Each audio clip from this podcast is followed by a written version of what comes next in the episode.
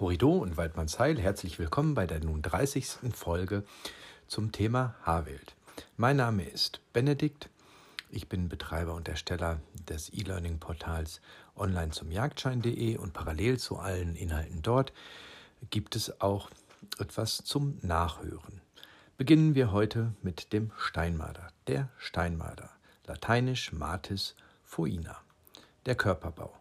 Ein langgestreckter, schlanker Rumpf, kurze Gliedmaßen ist der Marder-typische Körperbau. Der Schwanz ist relativ lang und buschig. Von der zweiten in Mitteleuropa lebenden Art der echten Marder, dem Baumarder, unterscheidet er sich äußerlich in Form und Farbe des Kehlflecks. Weitere Unterschiede zum Baumarder sind die helle Nase und die unbehaarten Fußsohlen. Auch ist der Steinmarder etwas kürzer, aber dafür schwerer als sein Verwandter.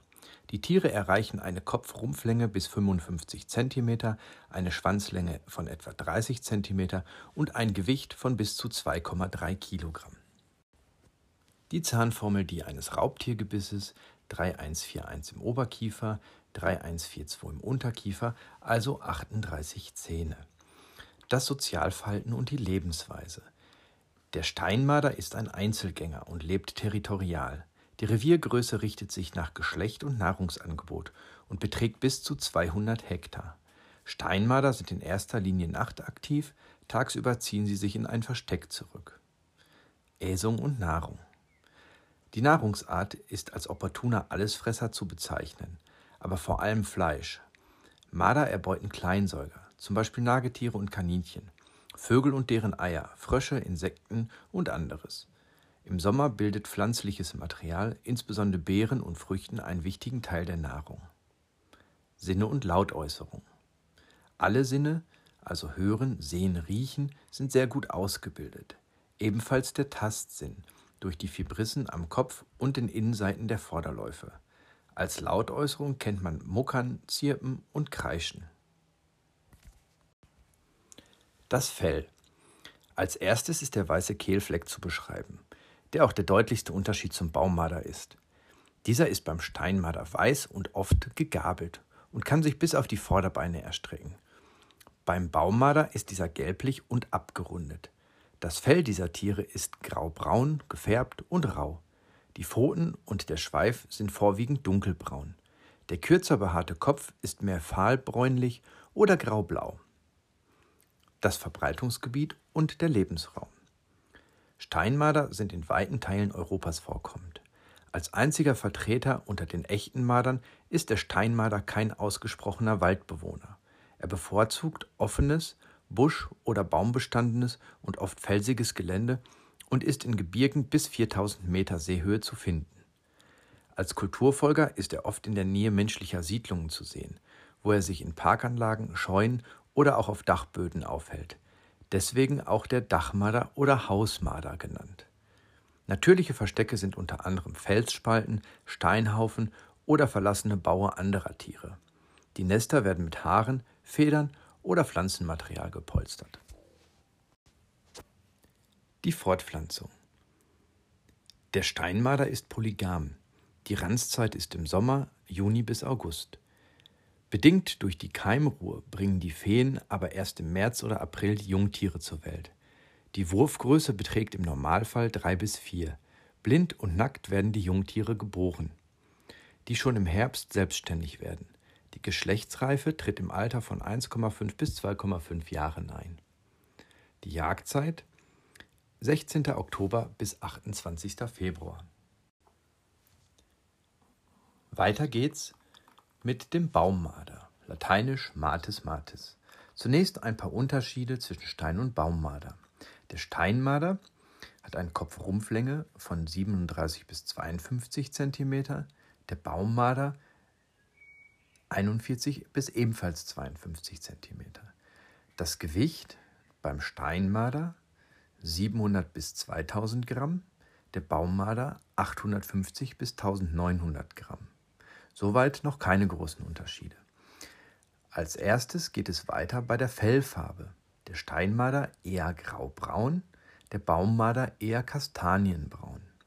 Der Nasenspiegel ist beim Steinmarder fleischfarben, der des Baummarders eher dunkel.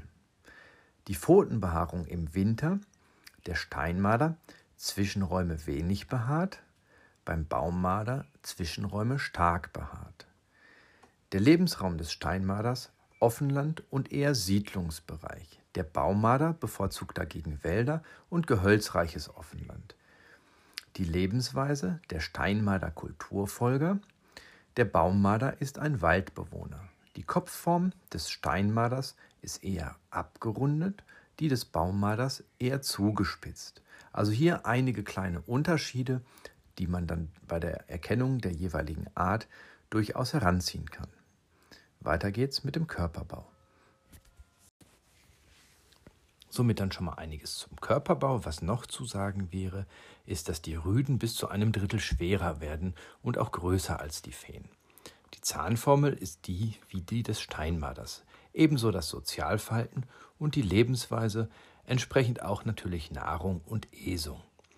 Das Gleiches gilt für Sinne und Lautäußerung. Allerdings glucksen diese etwas freudiger vor Erregung bzw. zischen als Drohung. Das Fell. Der Balk des Baumaders ist kastanienbraun und seidig. Im Winterpelz hat er stark behaarte Sohlen, so dass sich die Ballen nicht eindeutig in der Spur abzeichnen. Steinmarder haben immer deutliche Ballenabdrücke.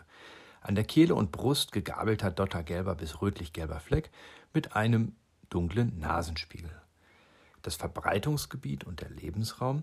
Auch der Baummarder ist nahezu in ganz Europa zu Hause. Der Lebensraum unterscheidet sich allerdings zum Steinmarder. Sein Lebensraum sind wie gesagt Wälder, vorwiegend Laub- und Mischwälder. Manchmal lässt er sich auch in großen Parkanlagen blicken. In der norddeutschen Tiefebene, etwa im Münsterland, nutzt der Baummarder auch sehr kleine Feldgehölze und Waldhecken als Lebensraum. Im Gebirge findet man ihn bis zur Baumgrenze. Die Fortpflanzung ist wie die des Steinmarders, auch die Jagdzeit 16. Oktober bis 28. Februar. Fährte und Trittsiegel haben wir besprochen, grundsätzlich wie Steinmarder, zu beachten natürlich die Behaarung an den Sohlen. Nun zum Hermelin oder auch großes Wiesel genannt, beziehungsweise lateinisch Mustela erminea. Körperbau und Fell. Nach dem Mauswiesel ist das Hermelin das zweitkleinste Raubtier in unseren Breiten. Mardertypisch ist der Körper langgestreckt und schlank mit kurzen Beinen. Das Sommerfell ist braun mit weißer Unterseite. Im Winterfell präsentiert es sich gänzlich weiß. Die Ausnahme ist die schwarze Schwanzspitze, die es auch noch eindeutig vom Mauswiesel unterscheidbar macht. Das Hermelin erreicht eine Kopfrumpflänge bis 30 cm und der Schwanz wird bis zu 12 cm lang. Das maximale Gewicht liegt bei 450 Gramm.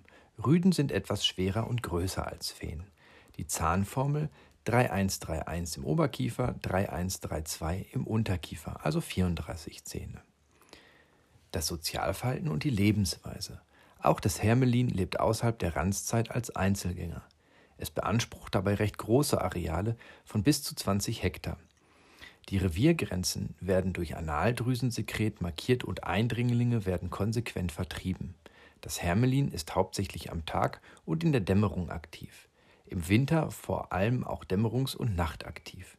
Längere Ruhephasen bis fünf Stunden wechseln oft mit knapp einstündigen Aktivitätsphasen ab. Nahrung und Äsung. Trotz der Größe erbeuten Hermeline Kleinsäuger bis hin zum Kaninchen. Hauptsächliche Nahrung sind kleine Säuger wie Mäuse, Ratten, Spitzmäuse oder Maulwürfe. Bei einem Mangel an Kleinsäugern verzehren sie aber auch kleinere Vögel, Insekten oder Reptilien. Die Jagd findet bevorzugt am Tag und während der Dämmerung statt. Es orientiert sich dabei vor allem über Geruch und Gehör. Oft macht es dabei Männchen, ist die Beute erkannt, schleicht es sich an, um sie schnell und überraschend mit einem Biss in den Nacken zu töten. Bei Nahrungsüberschuss legt das Hermelin in seinem Versteck Vorräte an, bevorzugt allerdings eigentlich frische Beute. Sinne und Lautäußerung. Musteliden-typisch sind alle Sinne gut ausgeprägt. Sehen, hören und riechen. Für die Jagd enorm wichtig. Innerartlich kommunizieren Hermeline durch ein leises Trillern. Gedroht wird durch ein sehr hochfrequentes Schreien. Man kennt ansonsten Keckern, Zirpen und Pfeifen. Verbreitungsgebiet und Lebensraum. Auch das Hermelin ist nahezu auf der kompletten Nordhalbkugel verbreitet. In Deutschland findet man es in einer Reihe von Landschaftstypen. wobei es meidet geschlossene Wälder. Es lebt in lichten Wäldern, Wiesen und Feldern, an Ufern und selten am Rand von Siedlungen. Bevorzugt strukturreiche Feldflur mit Hecken, Feldgehölzen und Streuobstwiesen. Aber weniger die Biotopstruktur als mehr das Vorkommen von möglicher Beute bestimmen das Vorkommen. Hermeline sind in Höhen bis zu 3400 Meter anzutreffen. Als Deckung und Unterschlupf bevorzugen sie Felsspalten, hohle Baumstämme, Holz- und Steinhaufen oder verlassene Baue anderer Tiere. Oft haben sie mehrere Nester in ihrem Revier, die sie mit trockener Vegetation, mit Haaren oder Federn auskleiden. Fortpflanzung. Bereits in der Zeit, in der die Jungtiere noch geführt werden, können Feen schon tragend werden. Oft erfolgt das durch das männliche Elterntier. Die Fähigkeit soll absichern, dass auch in bestandsarmen Jahren alle Feen begattet werden.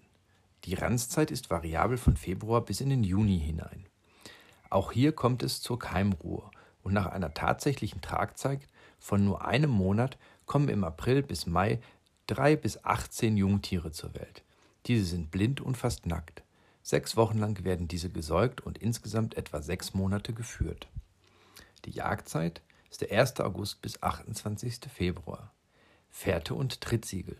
Die Trittsiegel zwischen dem großen Wiesel, also dem Hermelin, und dem kleinen Wiesel, dem Mauswiesel, sind sehr ähnlich bzw. gleich in der Form und unterscheiden sich lediglich in der Größe.